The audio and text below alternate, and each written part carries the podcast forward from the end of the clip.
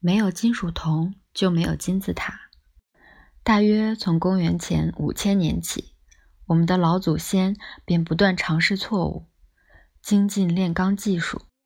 铜制器具不仅促进了人类科技的突飞猛进，还催生了其他技术以及城市和第一波人类文明的出现。埃及金字塔就是铜制器大量应用的结果。建造金字塔用的岩石都是从矿场挖出来的，再用铜凿子一块块削成固定的大小。据估计，古埃及人挖掘了大约一万吨铜矿，制造出三十万把铜凿子，这是空前的成就。少了金属工具，就算召集再多奴隶，也盖不出金字塔。尤其铜凿子，因为硬度不够，并不适合凿切岩石，拿来敲打石灰时，很快就会变钝，这使得这项成就显得了不起。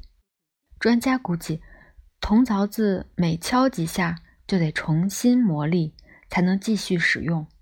铜不适合做剃须刀，也是同样的道理。金也是硬度比较低的金属，因为戒指很少用纯金制作。否则很快就会被刮坏，但只要加入百分之几的其他金属，如银或铜，来形成合成金，就会改变金的颜色。银会让金变白，铜会让金变红。不仅如此，形成的合金还会比纯金硬，而且硬上许多。金属只要掺入少量其他物质，就会改变性质。这是研究金属的乐趣所在。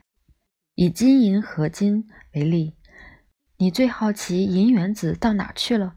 答案是，银原子镶嵌在金块的晶格里，占据了一个金原子的位置。正是因为银原子取而代之，金子才会变硬。合金通常比纯金属坚硬，原因很简单：外来的晶子大小和化学属性。都跟原本的金属原子不相同，因此嵌入后会扰动原本金子晶体的物理和电子结构，产生一个关键后果，让位错更难移动。位错更难移动，晶体形状更难改变，金属就更加坚硬。因此，制造合金就成为防止位错移动的一门艺术。在自然界中，其他晶体里也会发生原子取代。纯氧化铝晶体是透明的，但只要其中含有铁原子，就会变成蓝色，也就是俗称的蓝宝石。同理，纯氧化铝晶体包含了铬原子，也会变色，成为红宝石。从黄铜时代、青铜时代到铁器时代。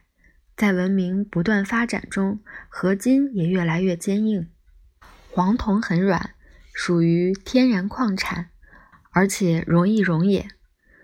青铜比黄铜坚硬许多，是铜合金，含少量的锡，偶尔还包括砷。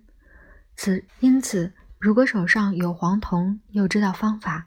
只需要费一点功夫，就能做出强度和硬度比黄铜高十倍的武器和剃刀。唯一的麻烦就是锡和砷比较稀有。青铜时代的人开发了许多精心找出来的贸易路线，从康瓦尔和阿富汗等地区运锡矿到中东各个文明中心，就是为了这个目的。